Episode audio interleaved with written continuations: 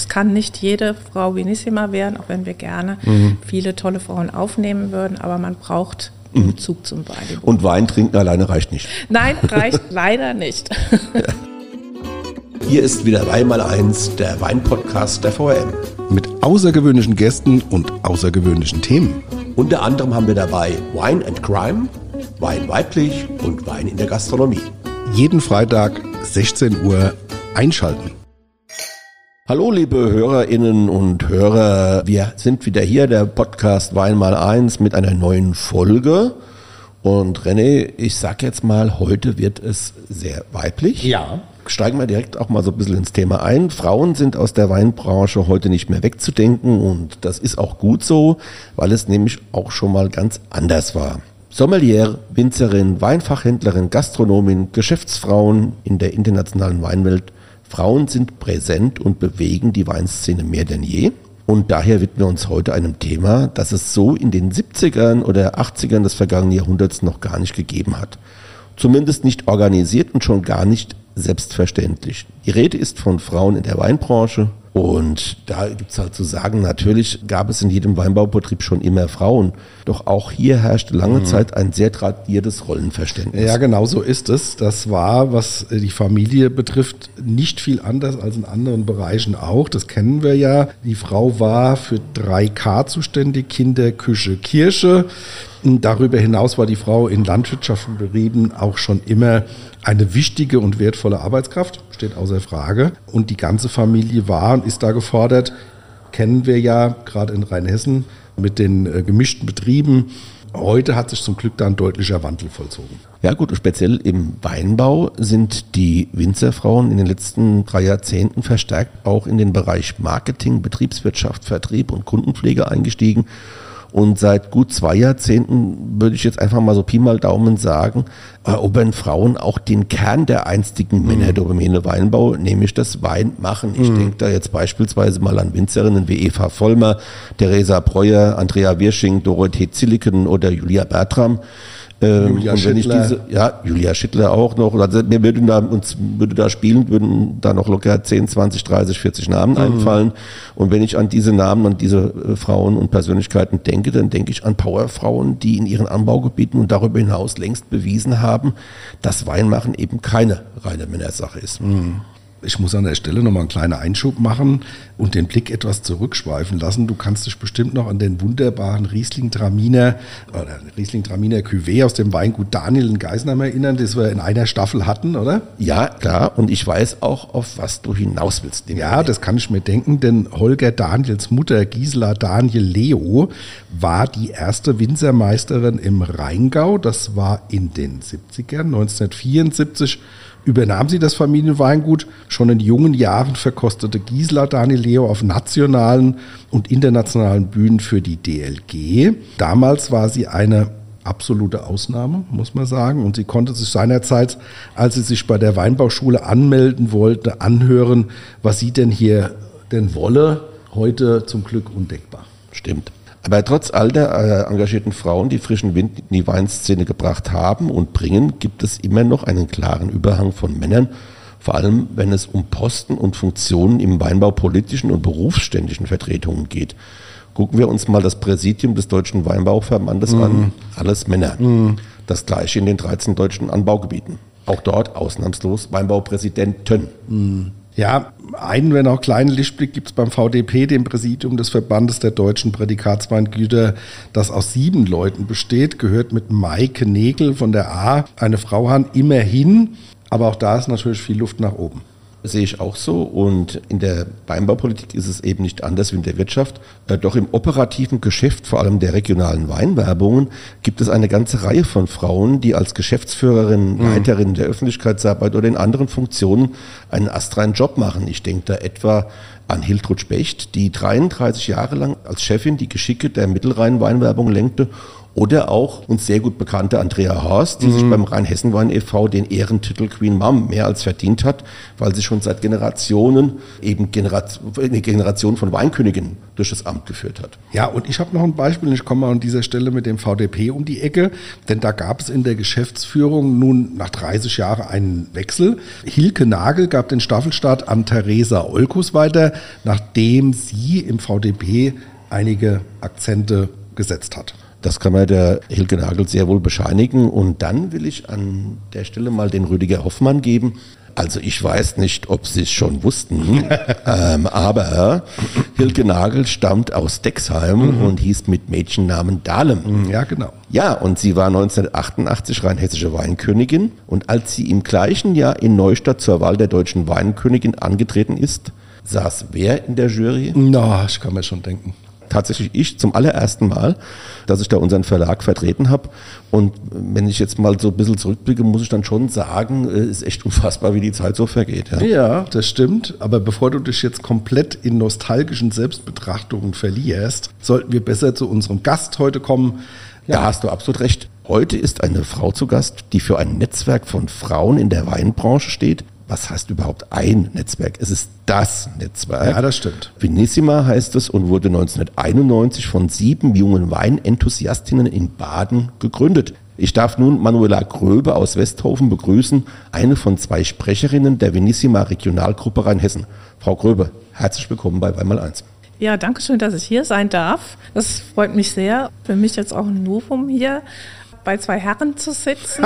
ja, bei Venissima und jetzt heute die Quote, Frauen umgeben, genau, ja. und die Quote heute zu heben. Ja. ähm, ja. ja, vielleicht sagen Sie mal so zwei, drei Worte noch zu sich selbst. Mein Name ist Manuela Gröbe. Ich äh, komme aus Westhofen, habe in ein Weingut, Weingut Karl Friedrich Gröbe in Westhofen, mhm. eingeheiratet.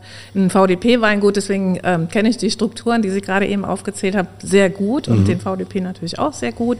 Ich bin seit 2015 im Netzwerk Venissima und bin jetzt das dritte Jahr Regionalsprecherin für die Regionalgruppe Rheinhessen. Gemeinsam mit meiner Kollegin Dr. Gabi Eifert leiten wir unsere Regionalgruppe hier in Rheinhessen und ja, wir sind in Deutschland die zweitstärkste Regionalgruppe. Darauf sind wir natürlich in Rheinhessen auch immer sehr stolz. Mhm. Äh, mit 122 Damenmitgliederinnen und ähm, im Moment glaube ich an die 20 äh, Interessentinnen, aber oh, dazu äh, okay. kann ich Ihnen ja noch ein bisschen ja, mehr. Sie klar, haben ja. ja. noch ein paar Fragen. Ja, ich habe direkt, ja, ich hab direkt genau. äh, äh, das passt ganz gut zu meiner ersten Frage. Venissima, äh, was ist das für ein Zusammenschluss? Wer macht da mit und warum machen Sie da mit? Also Venissima, das haben Sie ja vorhin schon sehr schön gesagt, ist ein Netzwerk, ein Netzwerk von Frauen, die in der Weinbranche tätig sind. Und es sind in der Tat nicht nur Winzerinnen oder äh, Sommelier, sondern es sind auch Fachhändlerinnen, es sind auch Wissenschaftlerinnen, Politikerinnen, Julia Glöckner zu nennen. Es sind auch Damen aus der Beratung die Anforderung auf jeden Fall ist bei jeder Venissima, sie muss einen beruflichen Bezug zu Wein haben. Ja, okay. Also es kann nicht jede Frau Venissima werden, auch wenn wir gerne mhm. viele tolle Frauen aufnehmen würden, aber man braucht einen mhm. Bezug zum Wein. Und Wein trinken alleine reicht nicht. Nein, reicht leider nicht. Ja. Warum machen Sie mit? Was war Ihre Bewegung da, sich also, dem Netzwerk anzuschließen? Ich muss ganz ehrlich sein, äh, als ich das erste Mal gefragt wurde, habe ich abgelehnt. Damals die Dagmar äh, Menger war mhm. lange Jahre ähm, rheinhessische Regionalsprecherin und ich habe zu Dagmar gesagt, ach, ich bin nicht so der Vereinsmensch und äh, Sitzungen und äh, Wahlausschuss und all solche Sachen. Das ist nicht so meins. Mhm.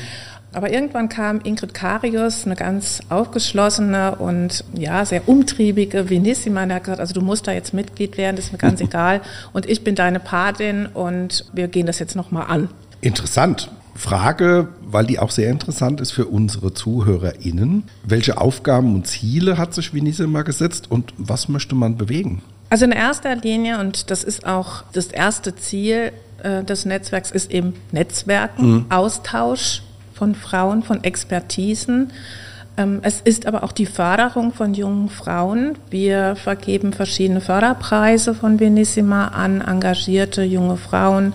Wir arbeiten zum Beispiel zusammen mit äh, der Uni in Geisenheim, auch mit den anderen beiden Hochschulen. Wir ja, versuchen eben Frauen in der Weinbranche weiter nach vorne zu bringen, dieses Thema transparenter zu machen. Aber in allererster Linie steht eben einfach auch das Netzwerken, was wichtig ist, ja, mhm. sich auszutauschen. Sie haben es vorhin schon gesagt, es muss ein Bezug da sein zum Wein, ja, und der muss beruflich sein, also privat und Hobby. Gibt es denn darüber hinaus noch weitere Kriterien, die eine Venissima erfüllen muss, um beim Netzwerk mitzumachen? Naja, in erster Linie muss sie bereit sein, sich zu engagieren. Ja? Mhm. Also ein Netzwerk ist jetzt nicht ein, ein, Verein, wo man sagt, na gut, da bin ich jetzt Mitglied mhm. und äh, ich guck mal, was die nächste Veranstaltung macht und ich trinke gerne Wein und ich bin sehr gesellig. Mhm. Ähm, man muss einfach bereit sein und willens, die persönliche Expertise einbringen zu wollen. Ja? Also jede von uns hat ja bestimmte Stärken, hat bestimmte Expertisen, und die müssen in dieses Netzwerk eingebracht werden in Form von Seminaren, in Form von Weiterbildungsangeboten, aber auch von Weinproben. Also das ist eine riesige Bandbreite, was dort geboten wird. Deswegen haben wir auch so viele unterschiedliche Frauen und so viele, ich sag mal, auch Berufssegmente trotz alledem mhm. äh, in unserem Netzwerk. Mhm. Ja, die Bandbreite in der Weinwirtschaft ist natürlich enorm, das ist ja ganz klar. Und wenn man da natürlich auf Expertisen aus ganz unterschiedlichen Bereichen zurückgreifen kann, ist das ja schon interessant. Da komme ich auch zu meiner Frage, äh, was ist die besondere Stärke von Vinissima? Oder anders ausgedrückt, warum ist es gut, dass es das Netzwerk gibt? Ja, das sind jetzt zwei wichtige Fragen, mhm. die Sie gestellt haben. Warum ist es gut, dass es das Netzwerk gibt? Ähm, Sie haben es vorhin schon gesagt, in diesen 30 Jahren, in denen Venissima jetzt ähm, besteht, gab es einen großen Wandel. Äh, die drei Gründerinnen haben natürlich klar erstmal äh, dieses Ziel gesehen, ja, es ist noch sehr männerdominiert, Weinbruderschaft, ähm, ja, Wein, männliche Weinzusammenschlüsse, äh, wenig Frauen, Frauen eben nur diesen äh, Haushaltscharakter, ich mache die Buchhaltung in den mhm. Weingütern. Also da war viel, viel Handlungsbedarf. Mhm. Aber in den 30 Jahren hat sich natürlich einiges getan und Venissima hat sich auch gewandelt und Sie haben das ja gesagt, junge Frauen wie Nicole Finkenauer, Julia Schittler, äh, glaube ich, die brauchen keine Unterstützung äh, in der Transparenz. Aber nichtsdestotrotz steht Venissima doch noch auch für all die Frauen, die hinter hinter all den Männern, halt den Winzern in den ähm, 6000 äh, Weingütern in mhm. Rheinhessen stehen, mhm. ja, mhm. die nicht in den Medien sind und die nicht äh, im Fernsehen stehen und die auch in keinem Weinführer erwähnt werden, mhm. aber trotzdem eine Riesenleistung in ihrem eigenen Familienbetrieb bringen. Ja. Und da mhm. wollen wir die einfach ein bisschen sichtbarer machen. Wir wollen auch Mut machen. Ja, also Mut auch nach vorne zu gehen und auch mal zu sagen, ja, ich mache nicht nur die Buchhaltung, sondern ich mache die Buchhaltung. Mhm. Und das ist eins der wichtigsten Das bin Aspekte. ich. Genau, das mhm. bin ich. Sie haben es eben gerade schon angesprochen, Frau Gröbe. Es gibt ja verschiedene Projekte, die das Netzwerk aufgelegt hat, auch Förderprojekte. Können Sie mal so eins, zwei, vielleicht auch drei nennen? Also wir in Rheinhessen sind gestartet, als Frau Eifert und ich, als wir Regionalsprecherin wurden, dann haben wir mal so einen Blick drauf gelegt und haben geguckt, ja, wie sehen wir denn eigentlich aus, wie ist unsere Regionalgruppe aufgestellt. Und dann haben wir festgestellt, ah, wir sind eigentlich im Durchschnitt ziemlich alt. Dann haben wir gesagt, okay, wir müssen äh, ein Projekt äh, ins Leben rufen, das ähm, junge Frauen animiert, Venissima zu werden. Und wir mhm. haben ähm, das jetzt deutschlandweit auch äh, Venissima Young Generation genannt. Mhm, okay. Und äh, wirklich junge Frauen, die sich jetzt motiviert fühlten, die jetzt dabei sind, die gesagt haben, okay, ähm, wir haben eine andere Sprache. Ja, das ist klar, mit 20 oder 30 klar. haben wir eine andere Sprache ja. als wir mit 50. Wir fördern natürlich auch äh, junge Frauen in der Weinbranche im Studium. Ja. Wie sieht das aus? Dann bekommen sie eben ähm, finanzielle Unterstützung für ein Studium, so ein Stipendium. Ah, okay. Wein ist ein emotionales Produkt. Nehmen Frauen dieses Produkt anders wahr als Männer? Also wir haben ja oft schon über das Thema debattiert sozusagen und jetzt äh, haben wir da jemand, äh, der uns das vielleicht auch mal aus der Sicht des anderen Geschlechts. Aus der Insider-Sicht sozusagen. Die Frage habe ich erwartet und die wird auch immer gestellt und ich sage sie ganz einfach. Ist, die, ist es schon Nein. eine männliche Frage vielleicht? Ja. Nein? Ja. Die Antwort ist ja äh, erschöpfend. Nein. Ich sag's ganz einfach, ich sag's nein, weil die Wahrnehmung von Wein ähm, hat ja nichts mit dem Geschlecht zu tun. Mhm. Jeder von uns dreien, wie wir hier am Tisch sitzen, nehmen Wein ganz anders wahr. Und das ist jetzt ganz unabhängig, ob sie weiblich oder männlich sind. Wenn Sie mich jetzt gefragt hätten, wie werden Frauen wahrgenommen oder werden Frauen anders wahrgenommen in der Weinbranche als Männer, dann hätte ich ja gesagt. Warum werden die anders wahrgenommen? Ja, das können Sie doch eigentlich vielleicht besser beantworten als ich. Also Sie haben vorhin, ist mir gleich aufgefallen, viele junge Frauen genannt, äh, unter anderem Julia Schittler, die ja auch in Rheinhessen einer der ähm, ja, großen Bloggerinnen ist mhm. und Instagrammer, Influencerin mhm. ist und die ja auch schon in vielen Medien ähm, da also für ihre vielen Follower äh, gelobt wurde. Und die ist Ihnen ja auch gleich als erstes aufgefallen. Und da gebe ich die Frage zurück, was ist Ihnen denn an der äh, Julia aufgefallen? Ich kenne die Julia schon sehr lange und habe ihren Weg auch so ein bisschen begleitet, weil wir beruflich ein bisschen was miteinander machen und ich sie auch sehr schätze von ihrem authentischen, offenen, freundlichen Wesen. Also äh, habe ich ja letzt auch gesagt, sie ist so, ein, so eine Strahlefrau. Selten, dass man sie mal erlebt, dass sie einen schlechten Tag hat oder sowas. Sie geht immer nach vorne, die will und präsentiert sich, wie Sie schon gesagt haben, sehr deutlich, auch in den sozialen Medien. Deswegen, also mir darf man die Frage nicht stellen, weil ich kenne ja, sie für, eigentlich für sehr mich als Journalist ist es halt, ich mag halt auch kommunikative Typen, äh, mit denen ich als Journalist auch was anfangen kann, professionell. Es gibt natürlich introvertierte Menschen, ja, das ist äh, jetzt kein Nachteil, um Gottes Willen. Äh, jeder Mensch ist anders. Aber wenn jetzt jemand sehr kommunikativ ist, und das ist die Julia, ja, man kann mit der Julia sehr gut reden, sie ist auch sehr, sehr offensiv und man kann mit ihr äh, eben auch über alle möglichen Themen reden, natürlich vor allem auch über den Wein. Und wenn ich dann auch das Produkt sehe, das sie hat, ja, äh, und das passt halt, da passt ganz vieles zusammen. Und das ist so die Wahrnehmung, die man hat, ja. Und es gibt natürlich dann halt auch eine alte Weisheit, die heißt einfach, wer sich bewegt, wird gesehen und Julia bewegt sich halt eben. Ja, genau. ja das stimmt. Und, aber man muss auch sagen, sie ist ja eigentlich schon die nächste Generation, weil wir sind eher so mit der Generation Eva Vollmer, Tochter von Ecki Huff, äh, Hilfe Christine, Entschuldigung, Miriam Schneider, die waren ja schon auch mit ihrer eigenen Art, wie sie aufgetreten sind und wie sie die Weingüter, sag ich mal, von zu Hause übernommen haben. Die Julia ist ja schon einen Schritt weiter und die sozialen Medien helfen dann natürlich auch, weil man relativ schnell ähm, sich da auch positionieren kann und natürlich auch aus seinem Leben, aus seiner Produktion und sowas gut berichten kann. Ja. Das ist schon clever, wenn man das nutzt. Und Sie haben das ja auch ganz richtig gesagt, positionieren. Das hat was mit Persönlichkeit zu tun. Mhm. Und ähm, die jungen Frauen heute, das ist das, was ich erlebt habe, ähm, können sich einfach besser positionieren, weil sie ein anderes Selbstbewusstsein schon gleich von genau. vornherein mhm. mitbekommen. Mhm. Ja? Genau. Und ähm, ich glaube, das macht jetzt dieses Quäntchen, ich nehme jetzt die Frauen anders wahr. Bei Männern ist es eben selbstverständlich, dass man ein gewisses Selbstbewusstsein, das wird schon vorausgesetzt, aber bei den Frauen eben nicht. Und wenn man es eben jetzt hat oder mhm. sieht, dann fällt es eben doppelt auf. Ja. Mhm. Frau Gröbe, wir leben in einer Zeit, in der Europa von einem Krieg erschüttert wird da sollte man vielleicht gerade an der Stelle auch nochmal das über die nationalen Grenzen hinausgehende Engagement von Vinissima reden. Es gibt ja auch äh, Verbindungen zu ganz vielen anderen Zusammenschlüssen äh, ähnlicher Art im Ausland. Können Sie dazu ein bisschen was sagen? Das ist richtig. Wir haben auch eine Projektgruppe in äh, Venissima Deutschland, die sich nur mit der internationalen Vernetzung von Frauen in der Weinbranche, Donna del Vino ähm, in Italien, spreche ich da nur an die Damen in der Schweiz, mhm. mit denen wir ähm, ab und zu auch Veranstaltungen machen, mit denen wir uns austauschen. Es gibt Weinreisen. Jetzt planen wir zum Beispiel wieder eine Weinreise nach Apulien. Also da gibt es ganz viele Möglichkeiten und das ist uns ja auch sehr wichtig, äh, dieser internationale mhm. Austausch. Mhm. Aber es ist nicht nur der internationale Austausch, sondern es ist auch das Netzwerken mit anderen Frauennetzwerken, zum Beispiel die Wirtschaftsfrauen. Mhm oder vor zwei Jahren hatten wir einen Netzwerkaustausch mit äh, dem Netzwerk der äh, Führungsdamen aus dem ZDF. Mhm.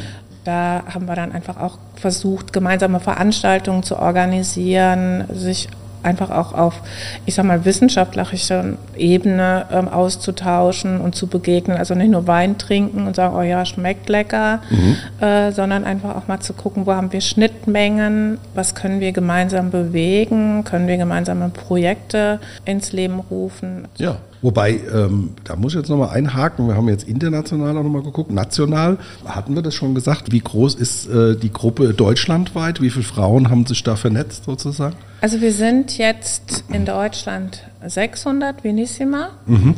als volle Mitglieder. Mhm. Und ich habe es ja vorhin schon mal kurz gesagt, es ist nicht so einfach, äh, Mitglied zu werden. Man äh, muss also ein Jahr Interessentin sein. Man braucht eine Patin, die einem dieses Jahr, äh, dieses Interessentin-Jahr erstmal begleitet und ähm, muss eben diese Voraussetzungen mitbringen und muss auch dieses Engagement haben. Nach einem Jahr äh, wird dann geschaut, muss man einen Antrag stellen und dann wird geschaut und gesagt, okay, hat die Venissima sich eingebracht? Ist das äh, auch wirklich eine Bereicherung für Venissima? Und mhm. daher wächst der Verein stetig, aber äh, wie gesagt, das. Wurden auch schon Anträge abgelehnt? Ja, natürlich, ja. Okay. Und muss ich mir das vorstellen wie in anderen Organisationen, also dass sozusagen föderalistisch die Regionen ihr Ding machen und aber auch der Bundesverband Dinge anstößt oder wie muss mir das vorstellen? Nein, wir sind eigentlich eine große Gemeinschaft. Mhm. Also es ist wirklich eine große Gemeinschaft von 600 Frauen. Nur ähm, 600 Frauen mh, hm, zu leiten, zu führen mit verschiedenen Erwartungen, das ist schon sehr schwierig und deswegen gibt es auch diese Regionalgruppen. Ich meine, für uns hier, wie wir hier alle in Rheinhessen sitzen, gehen wir natürlich davon aus, dass das alles immer Weingüter geprägt ist. Aber wir haben natürlich auch eine Regionalgruppe München mhm. und eine Regionalgruppe Hanse. Da können Sie sich vorstellen, okay. da wächst jetzt kein Wein. Aber es gibt trotzdem Vinicius Bellissima. Das sind halt viele Fachhändlerinnen dort, Sommelier. Mhm. Und äh, ja, das sind dann auch, auch unterschiedliche Erwartungen ich sag mal, an die Regionalgruppe mhm. an sich. Ja. Wobei 600 und Sie sagten, glaube ich, in Rheinhessen äh, über 100, das ist ja schon eine große Gruppe dann in Rheinhessen. Ja, also wie gesagt, wir sind die zweitgrößten, nach uns mhm. kommt die Pfalz. Okay. Und ähm, das ist natürlich schon sehr gut. Ich meine, Rheinhessen ist auch sehr groß ja, und das ist klar. auch für uns als Regionalsprecherin auch eine große Herausforderung, äh, von Norden bis Süden ein. Angebot zu machen, ja, ja, ohne dass jetzt jemand da stundenlang Auto fahren muss. Und aber äh, ja, es ist alles, gibt für alles Lösungen. Ja, wir haben gerade gehört, dass Venissima schon viel bewegt hat und dennoch bleibt noch einiges zu tun. Blicken wir da mal in die Zukunft. Wo steht das Netzwerk 2030? Welche Zukunftsvision haben die weinbewegten Frauen? Das sind immer so gute Fragen nach dem, wo wollen Sie in sechs Jahren sein? Ich meine, die aktuelle Situation zeigt uns ja. Es hat was so ein Vorstellungsgespräch, was, ja. Genau, wo wollen was, Sie in sechs Jahren sein? Ja, was Zielformulierungen hinführen. Ja, Sie haben es vorhin gesagt, wir haben gerade mhm. äh, eine Kriegssituation. Haben Sie das vor zwei Jahren gedacht, dass wir das hätten? Mhm. Wahrscheinlich mhm. nicht. Deswegen ja. bin ich immer so jemand, der mit solchen Zielformulierungen sehr vorsichtig ist. Ich habe Ihnen ja von der Entwicklung erzählt, ähm, was ist in den letzten 30 Jahren bei uns passiert. Oder worüber würden Sie sich freuen, wenn wir uns im Jahre 2030 wieder treffen würden mit Blick auf Venissima? Also ich würde mich sehr freuen, wenn sich die Regionalgruppe weiter verjüngt ja? Mhm. Das äh, ist eins unserer größten Ziele, aber es ist auch ein anderes Ziel noch mit hinzugekommen und das ist ähm, der wertschätzende und respektvolle Umgang miteinander. Ähm, das ist sowas, was ich festgestellt habe, nicht nur bei Venissima, sondern auch in meinem Job und in meinem Umfeld. Das äh, ist in den letzten Jahren, sei es Corona geprägt oder nicht, das ist ein anderes Thema, worüber wir lange diskutieren mhm. können. Aber so ein bisschen dieser respektvolle Umgang und äh, dieser wertschätzende Umgang ist manchmal so ein bisschen verloren gegangen. Mhm. Ja? Und ähm, das soll weiterhin bei Venissima ein ganz großes Ziel sein und es soll auch etwas sein, was uns prägt oder es ist auch etwas, was uns prägt, ja. Ja, hört sich gut an. Äh, liebe Frau Gröbe, vielen Dank jetzt erstmal, dass Sie bei uns gewesen sind. Aber Sie sind noch nicht entlassen. Wir haben noch eine kleine Herausforderung und zwar die Schnellantwortrunde. Ich beginne mal. Was ist Ihre Lieblingsrebsorte? Riesling. Ganz klar. Ja. Äh, Lieblingsweinort? Westhofen. ja, das ist, äh, haben wir fast in jeder Folge. Sehr bodenständig geprägt. Last but not least, die Lieblingsspeise? Ähm, Tafelspitz mit Frankfurter grüne Soße. Mm. Gibt's am Samstag. Super, wann sollen wir kommen? Jederzeit.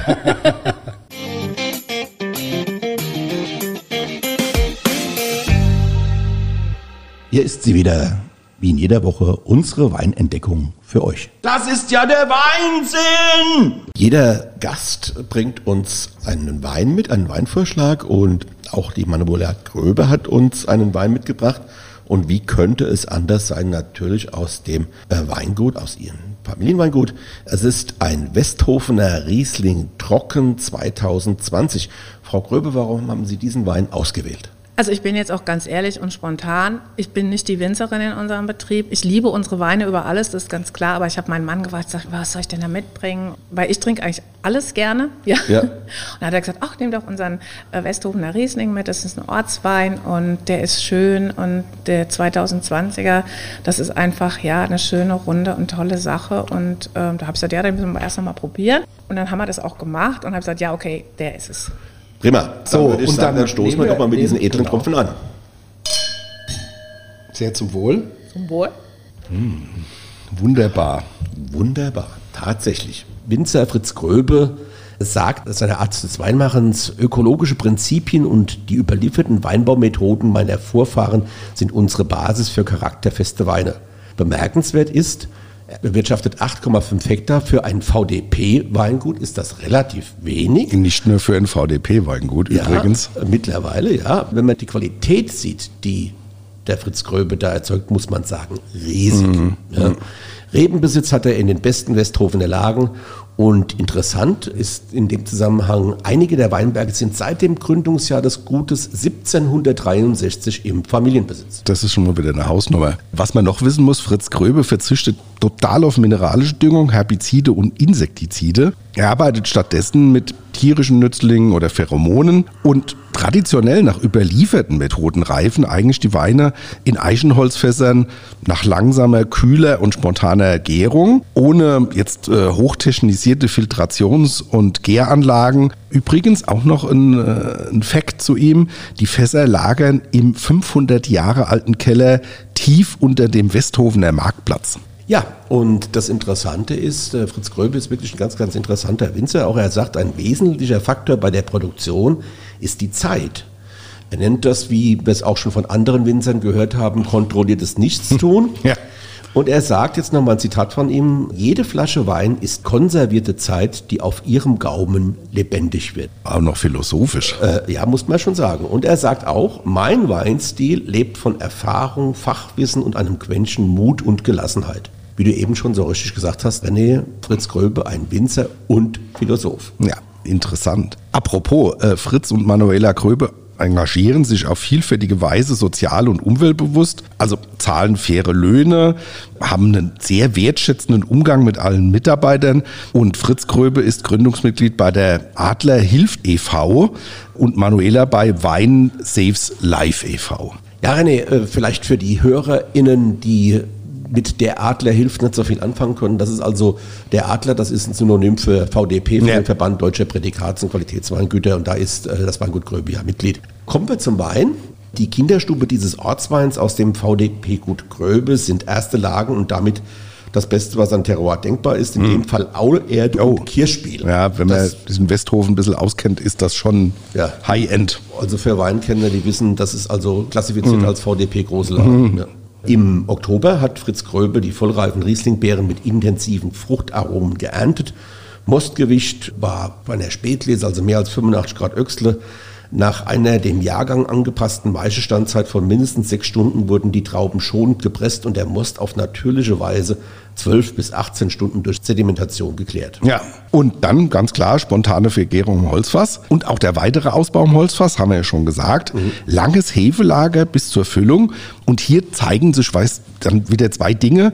Erstens mal, welche tolle Struktur das Holz dem Wein gibt und wie stark sie von, die Weine von einem äh, extrem langen Hefelager profitieren. Die sind dann super ausbalanciert. So, nehmen wir mal Nes hier, oder? Genau, das machen wir jetzt. So, jetzt haben wir gerochen und getrunken. Also, René, ich muss sagen, so in der Nase eine wunderbare Salzigkeit, einerseits aber auch äh, kräutrige Noten, die wir da mitnehmen. Ja, ich habe da Wiese, also tatsächlich so eine Heuwiese mit floralen Eindrücken. Neudeutsch sagt man vegetativ-floral-Aromen. Finde ich jetzt ganz üppig und schön. Und wenn ich jetzt mal äh, den, Mann in den Mund nehme, dann muss ich sagen, so am Gaumen, typisch für Riesling, Apfel- und Zitrusaromen auf jeden Fall, die auch einen enormen Druck am Gaumen erzeugen. Also Zug, ja, da will man schon noch den, den, das nächste Glas trinken. Aber vor allem hat dieser fantastisch gelungene Riesling von Fritz Gröbe eines, nämlich eine wunderbare Länge. Er bleibt also ganz, ganz lange im Mund und ist sehr, sehr schön ausbalanciert. Ein Ja. wunderbarer Wein. René, was essen wir dazu? Also ich könnte mir so Fische und Fischartiges, weil der ist ja, wir kommen gleich nochmal zu den Analysedaten, er ist nicht knochentrocken, deswegen bringt die Frucht auch ein bisschen was mit und wie du schon gesagt hast, diese Zitrus und salzig und so ein bisschen vegetativ. Also könnte ich mir einen schönen gebratenen Fisch auf einem schönen Gemüsebett oder sowas vorstellen. So eine leichte Küche, Sommerküche auch mhm. hervorragend. Also äh, du hast es schon angesprochen, die Analysedaten sind äh, wie folgt. Restzucker hat er 5,5 Gramm den Liter, Säure 8,5 Gramm auf den Liter, Alkohol 12,5 Volumenprozent und der Preis 21 Euro. Also Absolut. hat uns schwer begeistert. Danke, Frau Gröbe, war ein tolles Mitbringsel.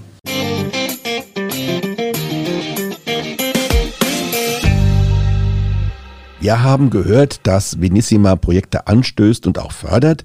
Eines dieser Projekte ist der Film Wein weiblich. Der Film, liebe Hörerinnen und Hörer, erzählt die Geschichte eines Generationenwechsels zwischen großen handwerklichen Traditionen und dem Mut junger Frauen, die Weinbranche nachhaltig zu verändern. Der Zuschauer erhält dabei spannende, beeindruckende und auch überraschende Einblick in die Welt einer Winzerin. Das stimmt. Regisseur Christoph Koch und sein Team begleiten die vier Winzerinnen Eva Vollmer aus Rheinhessen, Theresa Breuer und Caroline Weiner, beide aus dem Rheingau, sowie Silke Wolf aus Baden und den britischen Weinkritiker und Journalisten Stuart Pickett, zwei Jahre lang bei der Aufgabe, einen neuen trockenen Riesling zu erzeugen. Herausgekommen ist dabei ein Film über mutige, starke Frauen und eine sich verändernde Weinkultur, die zusehends mehr von Frauen geprägt wird. Und das Schönste, lieber René, ich war an einem Drehtag dabei, als in Mainz-Ebersheim im Weingut von Eva Vollmer eben gedreht wurde. Du bist doch nicht noch im Film, oder? Nein, René. Ich bin in diesem Film nicht zu sehen. Sonst hätte er wahrscheinlich sogar den Oscar bekommen. Haben wir äh, Glück gehabt. Ja, äh, nein, aber ich konnte doch die Atmosphäre so ein bisschen aufnehmen, wie das Filmklim eine Verkostung mit Kunden des Weinguts inmitten von Rebzahlen drehte. Also ich muss sagen, wunderbar wie der ganze Film. Okay. Und wer die Chance hat, ihn zu sehen, er lief 2020 in seinem Entstehungsjahr in vielen Kinos, sollte das unbedingt tun.